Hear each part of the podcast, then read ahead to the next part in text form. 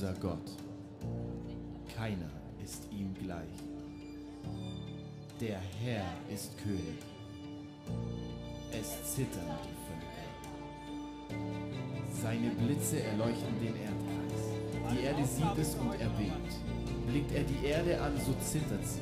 Rührt er die Berge an, so rauchen sie. Gott ist König und er ist sehr zu fürchten. Ein großer und furchterregender Gott. Wer diesen Gott kennt, der muss sich vor niemandem fürchten und wird vor niemandem erschrecken. Denn Jahwe ist der allmächtige Gott. Er ist unsere Furcht und er ist unser Schrecken.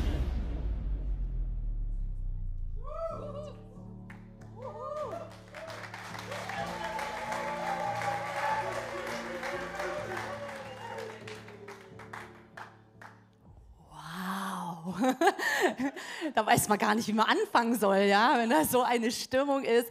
Hey, so schön, dass du heute hier bist im ICF in Villingen. Ich freue mich besonders, dass wir in dieser Predigtserie sind Furcht und Schrecken. Und ich weiß nicht, wie es dir so damit geht, ob das so ein bisschen auch dein äh, Gottesbild ein bisschen ins äh, Schüttern bringt, erschüttern bringt. Ja? Weil wir reden doch immer ganz viel über diesen Gott, der Himmel und Erde erschaffen hat, der uns so sehr liebt, oder? Dieser liebende Papa, ja, und dann haben wir jetzt hier auf einmal eine Predigtserie Furcht und Schrecken. So, wie passt das zusammen? Und ähm, ich glaube, das ist so wichtig, dass wir verstehen, dass es wir äh, dualistisch geprägt sind. Ich habe uns mal hier so eine Grafik mitgebracht. Äh, es ist meistens so, dass wir denken in entweder oder. Ja, das ist die dualistische Denkweise, die wir gelernt haben. Das habt ihr vielleicht schon mal gehört. Aber die hebräische Denkweise, so wie Jesus unterwegs war, ist sowohl als auch. Ja? Es heißt, Gott ist einerseits der liebende Vater. Er ist nicht, das ist nicht eine Eigenschaft von ihm, dass er ein bisschen Liebe hat, sondern er ist Liebe. Das heißt, er kann nicht anders. Alles, was er tut, ist aus Liebe. Und gleichzeitig ist er gerecht, ist er Richter. Und auch das ist nicht eine Eigenschaft, er ist halt mal gerecht, sondern er ist als äh, als Wesensart, sein Wesen ist Gerechtigkeit, sein Wesen ist, ich bin gerecht. Und wisst ihr, ich bin so froh, dass dieser Gott nicht nur liebender Vater ist, sondern auch dieser gerechte Richter. Und für mich muss ich wirklich sagen, ich habe schon so vor zwei, drei Jahren mich angefangen, mit diesem Thema zu beschäftigen. Und ich würde sagen, keine, keine Message, kein Thema hat mich so stark verändert, wie mich mit diesem ähm, Bereich, mit dieser Facette von Gott auseinanderzusetzen. Dass er Richter ist, dass er gerecht richtet, dass alle seine Urteile gut und gerecht sind. Und das ist doch eine gute Nachricht, oder? Dass wir wissen dürfen, dieser Gott, hey, der wird eines Tages richten. Und darum soll es heute gehen das Gericht Gottes, aber auch hier eigentlich eine gute Nachricht für dich. Wie kann ich mich auf das Gericht Gottes freuen? Ja, äh, das heißt, genau, dieses Furcht und Schrecken doch mal ein bisschen umgedreht, auch hier sowohl als auch, ja. Ihr werdet es schon merken. Aber wie können wir uns über das Gericht Gottes freuen? Und wisst ihr, ganz wichtig ist zu verstehen, dass Gott ein ehrfurchtsgebietender Gott ist. Gott ist kein Kumpel. Hey, es ist absolut die Gnade, dass wir diesem Heiligen, diesem Ehrfürchtigen, dieses in alles vereinenden Gott, dem Schöpfer von Himmel und Erde, der in sich selbst existierende, der immer schon war und immer sein wird, dass wir diesem Gott gegenüberstehen dürfen. Das ist allein Gnade. Das ist allein das Werk von Jesus Christus an diesem Kreuz, was wir hier hängen haben, dass du, dass ich, dass wir freien Zugang zu diesem Gott haben. Und es kam mir vorhin auch so im Worship. Wir singen oft diese Lieder, wir sind so gewohnt, wir dürfen Zugang haben. Chiara hat erzählt von dieser Frau. Für uns ist es normal, wir dürfen als Frauen in jeden Raum rein. Aber eigentlich, ohne Jesus, dürften wir uns diesem Gott nicht mal annähernd nähern. Ja, wir, wir wären tot. Ohne Jesus ist ein Zugang zu Gott unmöglich. Und das muss uns immer wieder klar sein, denn wir leben in einer Gesellschaft, wo vieles so ein bisschen laissez-faire läuft. Ja? Ich krieg's mit, die meisten Lehrer sind im Burnout. Warum? Weil nicht nur die Kinder nicht mehr auf sie hören, sondern auch noch die Eltern sich gegen sie stellen. Es ist ein Trend zu beobachten, eine Respektlosigkeit, eine nicht mehr Autorität auch mal als solche akzeptieren. Und da müssen wir aufpassen, dass das nicht unser Gottesbild übernimmt, dass wir anfangen, so von Gott zu denken, wie wir vielleicht in der Welt über Autoritätspersonen denken. Gott ist dieser Vater, den wir aber Vater nennen dürfen, und er ist dieser gerechte Richter. Und das, was wir verstehen müssen, ist, dass über allem als erstes sein Wille steht, zu retten. Er kam auf diese Welt. Er hat seinen Sohn Jesus auf diese Welt äh, geschickt, um dich zu retten. Wir lesen das in Johannes 3, Vers 16. Ich denke, diese Bibelstelle kennen viele von euch. Denn Gott hat der Welt seine Liebe dadurch gezeigt, dass er seinen einzigen Sohn für sie hergab, damit jeder, sag mal jeder, jeder. am Livestream, sag mal jeder, Ah, okay, drauf reingefallen. Jeder, der an ihn glaubt, das ewige Leben hat und nicht verloren geht. Gott hat seinen Sohn nicht in die Welt gesandt, um sie zu verurteilen oder eine andere Übersetzung hier im Ursprung heißt es auch richten, sondern um sie durch ihn, durch Jesus zu retten. Das ist diese gute Botschaft, die wir haben. Das ist das Evangelium. Er hat uns errettet. Dafür kam Jesus. Wow, ein paar sind begeistert. Richtig gut. Ja, also er kam und jetzt hat er uns aber diesen freien Willen gegeben. Und das ist das größte Problem der Menschheit, glaube ich. Ja, das ist so ein bisschen, als ob ich meinem Kind sagen würde, du, ob du jetzt über die Straße rennst oder nicht, mach halt. Ja, so ein bisschen ist es, ja, Gott gibt uns dieses Geschenk, aber es ist dein freier Wille, ob du dieses Geschenk Jesus annimmst.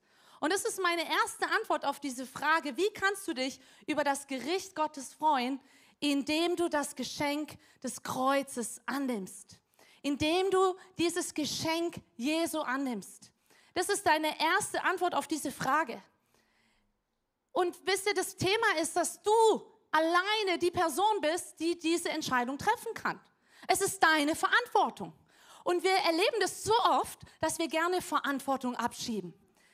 Vielleicht habt ihr das schon mal gelesen. Am Anfang schuf Gott Himmel und Erde und dann waren da so zwei Menschen, könnt ihr euch erinnern? Adam und Eva, ja? Und da fing das schon an.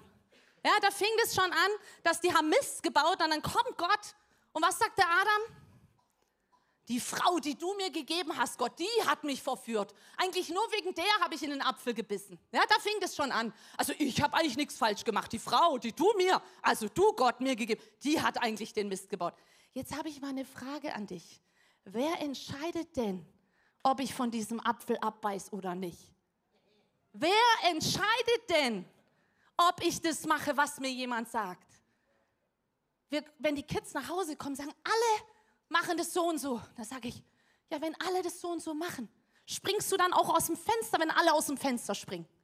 Versteht ihr? Wir müssen lernen, das, was wir tun, das hat eine Auswirkung. Das ist deine Verantwortung, wie du mit diesem Geschenk Jesus umgehst. Es ist deine Verantwortung, ob du sagst, ich halte an Bitterkeit fest, ich halte an Verletzungen fest, ich treffe meine Entscheidung, ich mir, meiner, mir, segne diese vier. Ja, es ist deine Entscheidung, wie du mit dem Geschenk Jesus umgehst.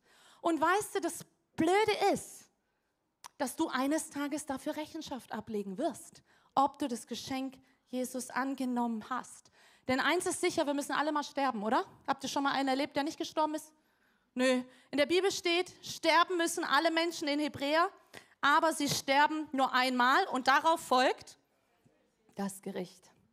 Das heißt, wir müssen einmal sterben. Und dann ist die Frage, was kommt jetzt bei dem Gericht? Was? Wie hast du dich entschieden? Und dann wird Gott fragen, hast du das Geschenk Jesus angenommen oder nicht?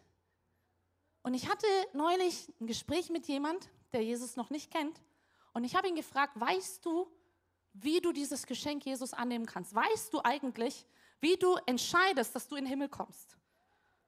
Ja, indem ich in die Kirche gehe, indem ich mich konformieren lasse? Sage ich, nein. Das ist nicht das, was die Bibel sagt. Willst du es wissen? Ja, habe ich es ihm gesagt. Lese euch vor. Römer 10, Vers 9. Ist übrigens immer schlau, dich auf die Bibel zu berufen.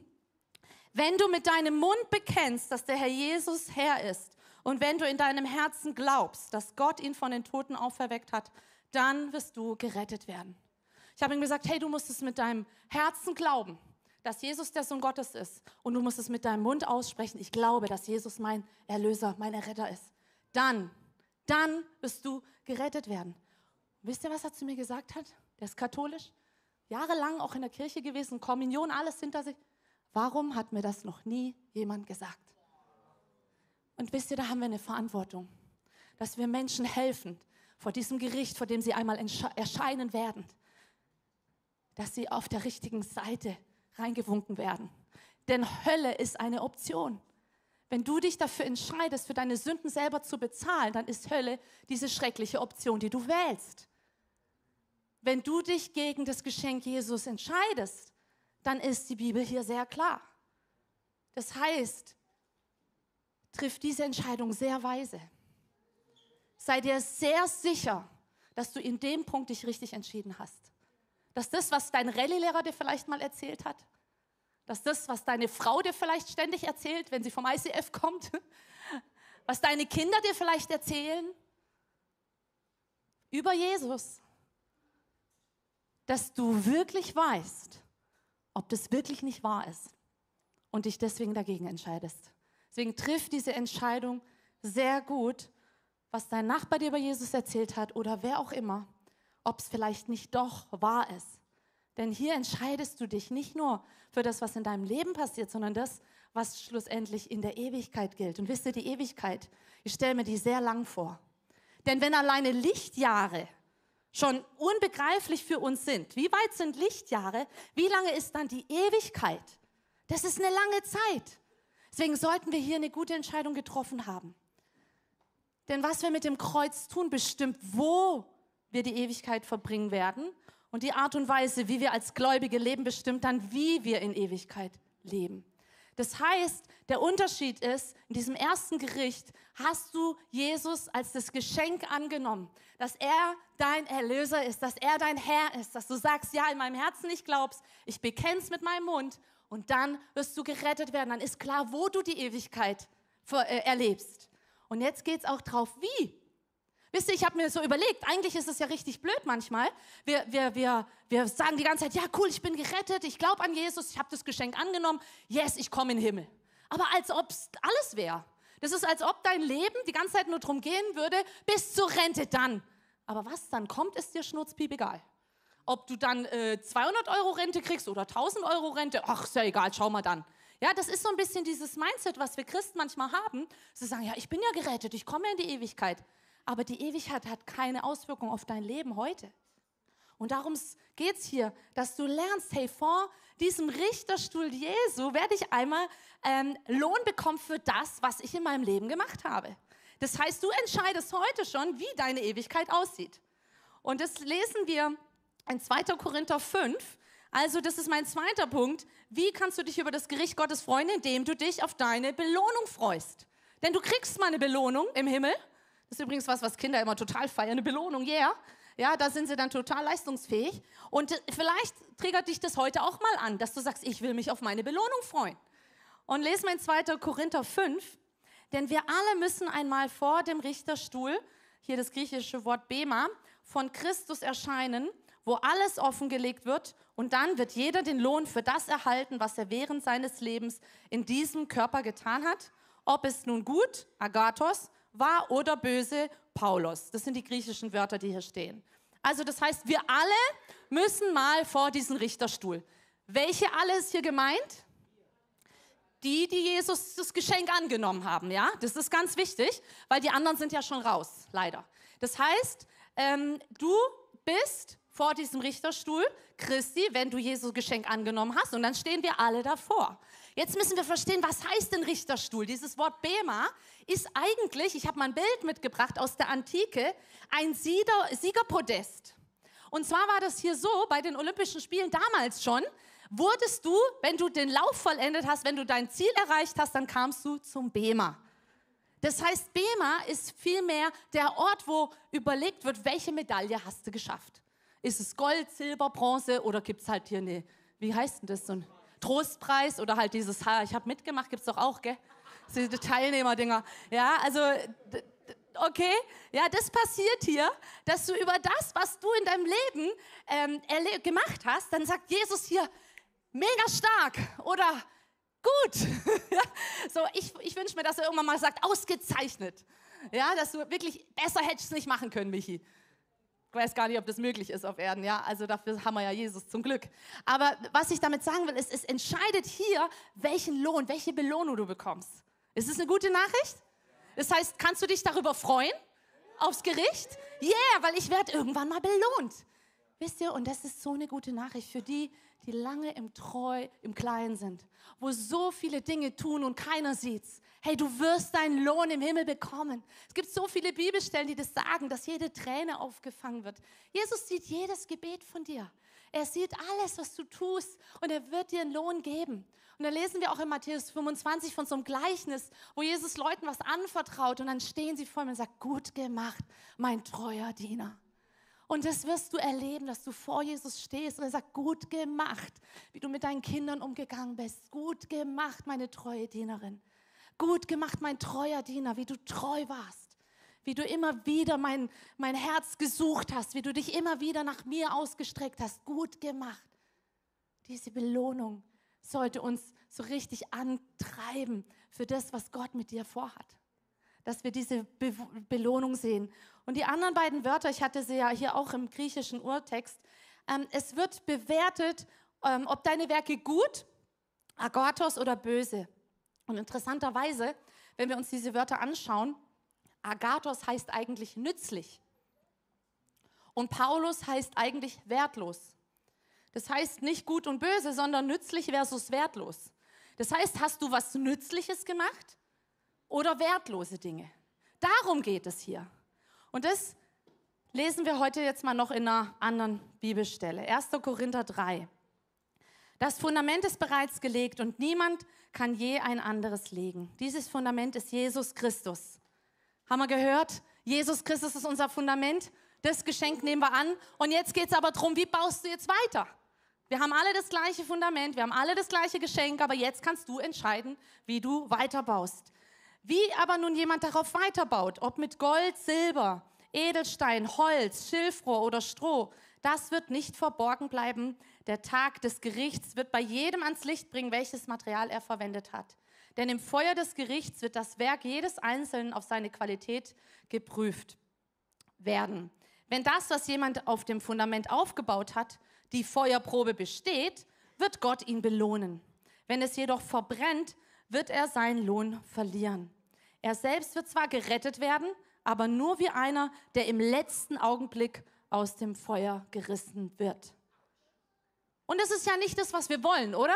So aus dem letzten Augenblick noch aus dem Feuer gerettet, sondern es geht hier darum, hey, was für einen Lohn bekommst du im Himmel?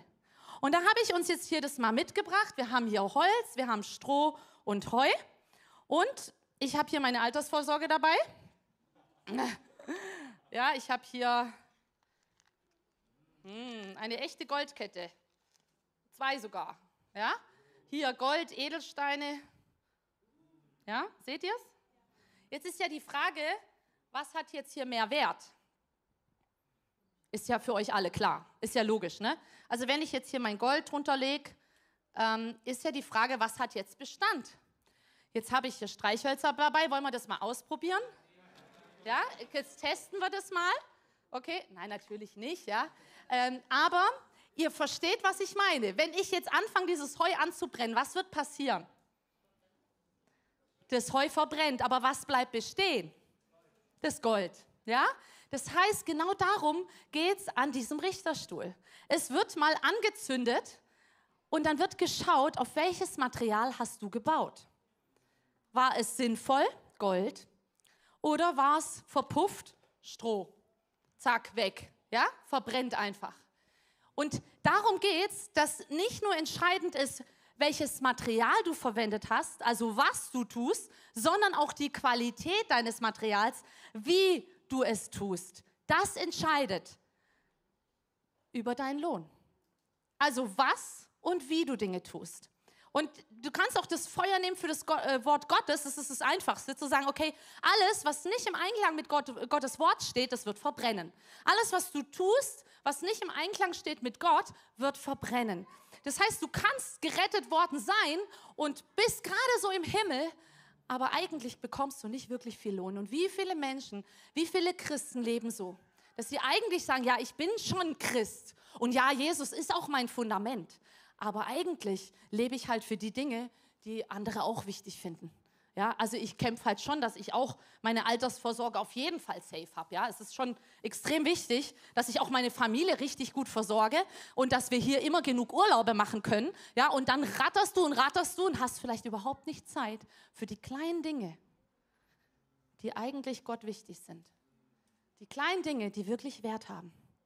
Die kleinen Dinge, die keiner sieht. Für die haben wir keine Zeit mehr weil wir uns so mit den anderen Dingen verausgaben.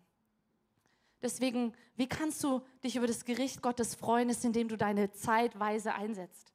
Indem du dir gut überlegst, wofür investiere ich meine Zeit. Ich habe hier mal so ein Bild mitgebracht, dass du mal siehst, das ist dein Leben in Wochen. Ja, also das ist dein ganzes Leben. Ich glaube, bis 90 geht es, also sehr, sehr äh, positiv gerechnet, sage ich jetzt mal. So, und ich bin 43, das heißt, bei mir ist schon mal ganz schön viel schwarz, aber ich habe noch einen Haufen Zeit vor mir. Ja? Und so müssen wir eigentlich unser Leben sehen. Jeder Tag zählt. Jeder Tag zählt für dich. Am Schluss von deinem Leben ist dann halt alles schwarz. Und dann ist die Frage, hast du deine Zeit weise eingesetzt?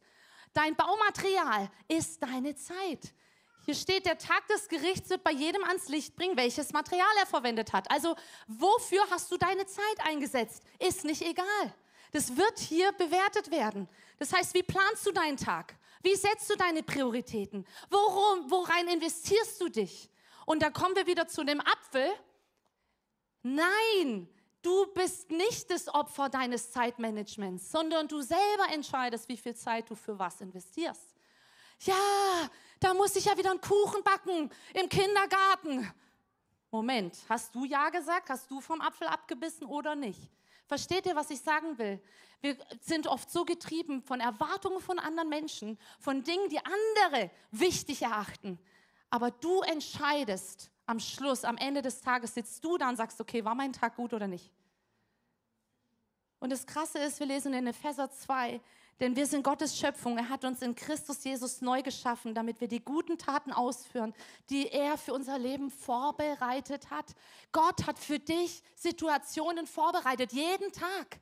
Wenn du einkaufen gehst, das sind Situationen für dich vorbereitet. Wenn du bei deiner Arbeit bist, Gott hat Dinge vorbereitet. Die Frage ist, ob wir sie wahrnehmen oder ob wir so getrieben sind, dass wir gar nicht merken, dass Gott eigentlich gerade was ganz anderes mit mir an diesem Tag vorhat, als das, was auf meiner Tagesordnung steht.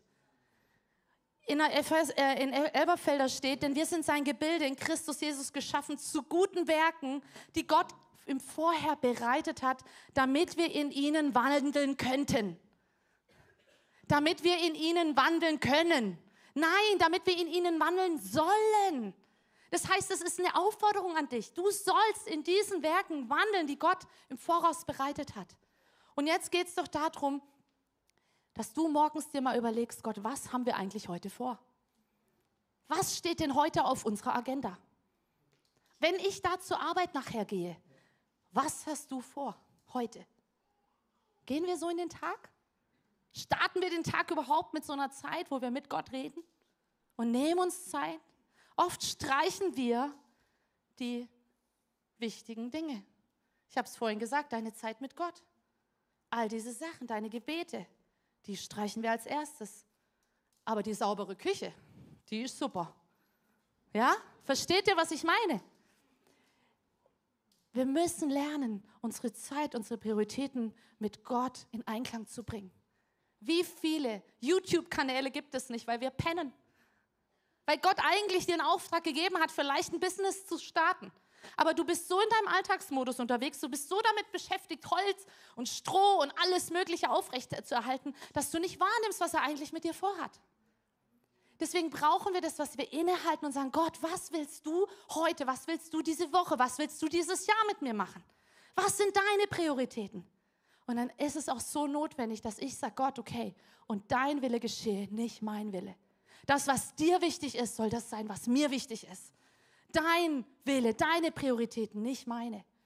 Sind die Dinge, für die du lebst, es wert, dass Jesus dafür gestorben ist? Ist eine krasse Frage. Stell dir mal abends vor, wenn du im Bett liegst, sind die Dinge, die ich heute gemacht habe, sind die es wert, dass Jesus dafür gestorben ist? Oder eine andere Frage, sind die Dinge, für die du dich investiert hast, haben die Ewigkeitswert? Sind die Gold, Silber? Oder verbrennen die eines Tages? Also wie viel Zeit vergeudest du damit, Dinge zu tun, die verbrannt werden? Stell dir mal abends diese Fragen und sag Gott mal, hey, hier ist mein Tag. Lass mal überlegen, wie viel Zeit habe ich eigentlich investiert in Dinge, die dir gar nicht wichtig waren, die mir wichtig waren. Und wie lernen wir das? Und da habe ich eine ganz einfache Antwort von euch, für euch. Steht in 1. Petrus 1, Vers 17. Und denkt daran, dass der himmlische Vater, zu dem ihr betet, niemanden bevorzugt, wenn er richtet. Er wird euch nach dem beurteilen, was ihr tut. Deshalb sollt ihr während eurer Zeit als Fremde in dieser Welt in Ehrfurcht vor Gott leben. Das heißt, der Schlüssel ist, wie setzt du die richtigen Prioritäten? Ist, dass du in allem fragst, in dieser Ehrfurcht vor Gott bist. Gott, was ist dir wichtig? Was ist auf deiner Agenda? Wisst ihr, ich möchte nicht eine Person sein, die so beschäftigt ist, dass wenn der Einzelne kommt, den Jesus mir über den Weg geschickt hat, ich keine Zeit mehr für diesen Einzelnen habe, weil ich so getrieben bin, meine To-Do-Liste abzuarbeiten, weil ich so getrieben bin, weltliche Dinge voranzutreiben. Wo haben wir noch diesen Blick für den Einzelnen? Wo haben wir den Blick für diese Situation, die Gott im Voraus für dich bereitet hat? Und das ist eine gute Entscheidung, wenn du morgens auf dem Weg in deinen Alltag, im Auto, wo auch immer, dass du dir sagst, Gott, und heute gehen wir durch diesen Tag. Ich habe eine bei mir in der Small Group, so ein Vorbild für mich. Die studiert, hat jetzt ähm, eine Prüfung, die hat Physiotherapie studiert und ist echt heftig. Die hatte, ich weiß nicht, zwölf Prüfungen in zwei Wochen oder so. Und dann hat sie jeden Morgen gesagt, okay, Jesus, was machen wir denn heute? Nee, jetzt gehst du erstmal mit der beten, gehst mal die besuchen. Jesus, du weißt aber schon, ich habe morgen die Prüfung, gell? Ja, ja. Und dann hat sie das gemacht. Die ist schon gehorsam ist sie zu der Person, hat mit der gebetet, die hat geheult, was auch immer, war genau richtig. Auf jeden Fall hat sie diese ganzen Prüfungen, abends liegt sie im Bett, sagt Jesus, äh, oder hatte noch eine Stunde, du weißt schon, dass ich morgen die Prüfung habe. Ja, schau dir das und das Thema jetzt an. Dann hat sie sich das und das Thema angeschaut und genau das Thema kam dran. Nur dieses Thema. Überlegt euch, wie viel Zeit verschwenden wir, weil wir Dinge tun, wie alle sie tun. Weil wir im Studium Dinge tun, wie alle sie tun, denken, wir müssen alles, alles lernen. Du hast einen Gott, der Dinge im Voraus für dich bereitet hat. Und das ist die Frage, vertrauen wir ihm? Lassen wir los und sagen, ja, okay, diese Prüfung, Gott, ich habe echt Schiss. Die ist morgen und ich habe noch nichts gelernt. Und es ist so krass, sie hat alle Prüfungen bestanden. Und sie ist mir so ein Vorbild. Wie sie, und, und, und auch wie sie es formuliert. Sie redet davon, Jesus, was machen wir denn heute? Wie machen wir denn das? Dann kommt sie in eine Situation, Jesus, was hast du jetzt da für eine Perspektive? Sag mal, Jesus, wie machen wir denn das jetzt? Ich sage, so möchte ich mit Gott unterwegs sein. Jesus, wie machen wir denn das jetzt? Wie leiten wir denn jetzt das Meeting? Wie klären wir denn jetzt die Situation? Versteht ihr? Wie gehe ich denn jetzt mit dem Konflikt mit meinen Kindern um? Jesus, wie machen wir denn das jetzt? Wollen wir solche Jesus-Nachfolger sein, die so mit ihm verbunden sind und sagen, Gott, wir wollen in den Werken gehen, die du für mich vorbereitet hast.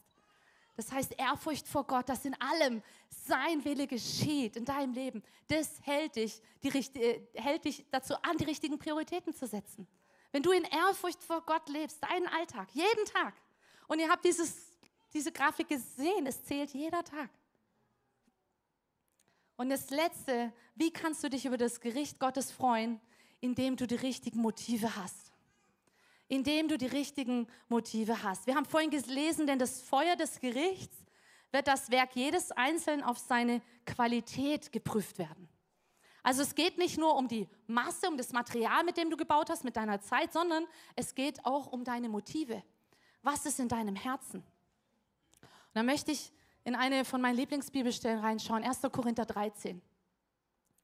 Wenn ich den Sprachen der Welt oder mit Engelszungen reden könnte, aber keine Liebe hätte, wäre mein Reden nur sinnloser Lärm, wie ein dröhnender Gong oder eine klingelnde Schelle. Egal was du sagst, egal was du aussprichst, wenn du keine Liebe hast, ist es wie sinnloser Lärm. Jetzt lass uns mal überlegen, wie viel reden wir? Wie viel sprechen wir aus? Wie viel korrigieren wir unseren Partner? Und das Motiv ist nicht Liebe. Wie viel sinnlosen Lärm geben wir täglich von uns? Wie oft wäre es eigentlich dran, den Mund zu halten, sich erstmal zu sagen, Gott, zeig du mir, wie soll ich jetzt in der Situation reagieren? Deine Liebe dir abzuholen und dementsprechend dann zu reagieren. Zu sagen, Jesus, egal was ich tue, was ich sage, mein Motiv soll Liebe sein. Alles andere ist wertlos. Alles, was du sagst und dein Motiv ist nicht Liebe, ist wertlos, wird verbrannt. Das ist eine krasse Nachricht. Wenn ich die Gabe der Prophetie hätte und wüsste alle Geheimnisse und hätte jede Erkenntnis und wenn ich einen Glauben hätte, der Berge versetzen könnte, aber ich habe keine Liebe, so wäre ich nichts. Das heißt, du kannst ein Glaubenheld sein, du kannst die krassesten Stories mit Gott erleben, vielleicht die stärksten Erkenntnisse aus seinem Wort haben. Aber wenn du es weitergibst an Leute und hast keine Liebe, dann ist es wertlos. Dann ist es nichts wert. Deswegen finde ich das so schlimm, wenn Leute sich so viel Zeit nehmen, um irgendwelche Podcasts zu machen, um irgendwelche Dinge sehr, sehr kritisch zu hinterfragen. Wo ich sage, da werden wir uns mal Rechenschaft für ablegen müssen. Da müssen wir mal vom, vom Thron Gottes, vor diesem Richterstuhl, werden wir Rechenschaft ablegen es wird verbrannt werden. Sinnlose Dinge, wo du dich reingibst. Wenn ich alles, was ich besitze, den Armen gebe und sogar meinen Körper opfern würde, das ist krass. Du würdest dich schlachten lassen, auspeitschen lassen, die Christen ähm, in Afghanistan am Kreuz hängen. Ja, alles für Jesus. Aber wie heißt es jetzt hier? Aber wenn du keine Liebe hättest, wäre alles wertlos. Du kannst für Jesus sterben, du kannst für ihn alles auf dich nehmen. Aber wenn dein Herz, deine, dein, dein Herz keine Liebe hat zu ihm und zu den Menschen, dann ist es wertlos. Wie viele Dinge tun wir für Gott, aber aus den falschen Motiven? Weil wir gesehen werden wollen, weil wir Anerkennung wollen, weil der Dienst, das, was du für Gott tust, zu deiner Identität wird. Es ist leider wertlos, Leute. Es bringt nichts. Und deswegen ringe ich hier darum, dass wir ein Leben führen, wo wir sagen, Jesus, ich will durchdrungen sein von dieser Liebe zu dir und zu den Menschen. Dass alles, was ich tue, was ich in dein Reich investiere, dass ich es nicht aus einer Routine heraus mache, aus einer Anerkennungssucht heraus mache, sondern dass ich es aus Liebe mache. Liebe ist selbstlos. Liebe fordert nichts zurück. Liebe bläht sich nicht auf. Da, wo wir uns aufblähen, sagen, so jetzt komme ich, jetzt zeige ich euch mal, wie das geht. Wertlos. Da, wo ich immer was zurück erwarte, ist keine Liebe. Liebe ist selbstlos. Sie gibt sich auf. Sie gibt alles hin. Sie sagt, wenn ich da hinten die Toiletten putze, ich erwarte gar nichts. Ich mache das für meinen Jesus. Er sieht mir, mich. Ich bin mit ihm auf diesen Toiletten. Ich putze die für ihn, zu seiner Ehre. Liebe fordert nichts zurück.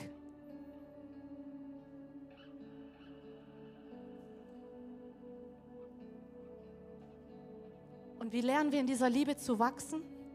Wie lernen wir da mehr zuzunehmen an dieser Liebe? 2. Petrus 1, Vers 7 sagt, aus der Ehrfurcht vor Gott entspringt die Liebe zu den Gläubigen.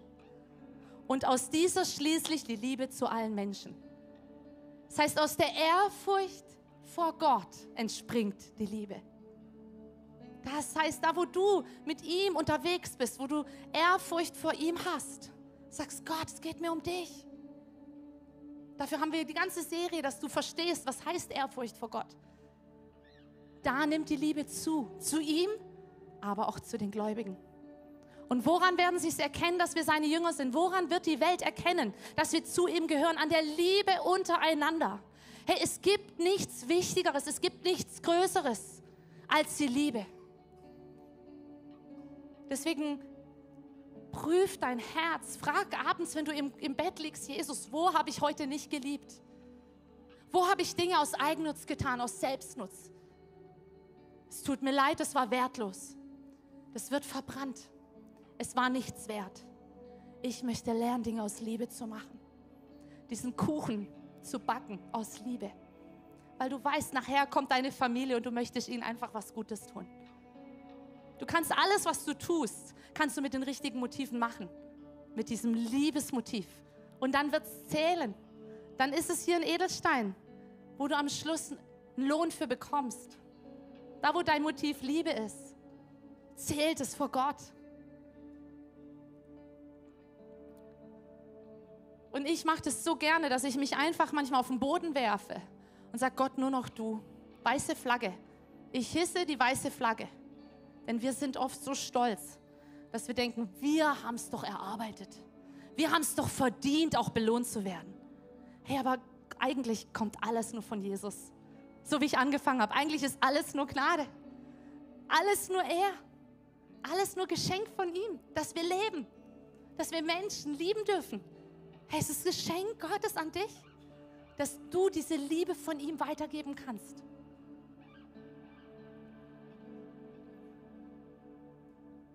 Ich wünsche mir, dass das, was du investierst, deine Taten, dein Dienst, deine Zeit, dass das vor diesem Gericht eine fette Belohnung für dich abwirft. Das ist die einzig, das einzige Herz hinter dieser Message. Dass du vor diesem Richterstuhl eine große Belohnung bekommst, dass du eine Goldmedaille bekommst, dass, dass Gott vor dir steht und sagt, gut gemacht, mein treuer Diener. Hammermäßig, spitzmäßig, ich bin so stolz auf dich. Darum geht's. Und ich glaube, vor diesem Thron werden ganz andere Leute eine fette Belohnung bekommen, als die, die wir heute wahrnehmen. Ich habe neulich mal zu jemandem gesagt, weißt du eigentlich, dass du viel mehr Lohn bekommst als ich? Alleine nur, weil ihr schon klatscht, wenn ich auf die Bühne gehe. Scheiben, macht's nicht. Ich will lieber den Lohn im Himmel. Nicht Anerkennung von Menschen. Versteht ihr? Es geht im Reich Gottes umgekehrt. Den, den keiner ehrt, den keiner sieht, den ehrt Gott. Lass uns gerne miteinander aufstehen, wenn du magst. Und ich möchte die erste Frage stellen. Hast du das Geschenk von Jesus angenommen? Denn das ist die wichtigste Entscheidung für dich. Und da haben wir hier diese vier Symbole, wo ich dir noch mal kurz erklären möchte, was es heißt, wie du diesen Jesus in dein Leben einladen kannst, auch gerade wenn du im Stream dabei bist. Halte jetzt mal inne und überleg dir, habe ich hier die richtige Entscheidung getroffen? Bin ich ganz sicher, dass ich hier die richtige Entscheidung getroffen habe. Wenn du diesem Jesus noch nicht nachfolgst. Denn das Herz steht für seine Liebe. Er kam, wir haben es vorhin gehört, allein aus Liebe. Nicht um zu richten, sondern um dich zu lieben, um dir einen Zugang zum Vater, zu diesem gerechten Richter frei zu machen. Darum kam Jesus. Und wir gehen so oft auf Abwege. Wir leben unser eigenes Leben ohne ihn. Das ist diese Weggabelung. Du triffst deine eigenen Entscheidungen. Mein Wille, aber Gott ruft dich ans Kreuz heute. Sag, komm, komm und lass mein Wille in deinem Leben wirksam werden. Nicht dein Wille, sondern mein Wille, sagt Gott, soll geschehen. Das heißt, du kannst an dieses Kreuz kommen und wie umkehren. Umkehren, Buße tun heißt umkehren. Du drehst 180 Grad, läufst momentan in die Richtung ohne Jesus und jetzt drehst du dich um 180 Grad rum und sagst, Jesus, dir will ich nachfolgen. Wir lesen hier, wer also von Herzen glaubt, wird von Gott angenommen. Und wer seinen Glauben auch bekennt, der findet Rettung. Und dann kommt diese Krone, dieses neue Leben, das, was Gott für dich hat, was Jesus für dich hat, diese vorbereiteten Werke jeden Tag. Jetzt schon, heute, morgen, die ganze Woche, dein ganzes Leben. Jesus hat einen Plan für dich. Wow, wenn wir doch nur erkennen würden, wie dieser Plan aussieht.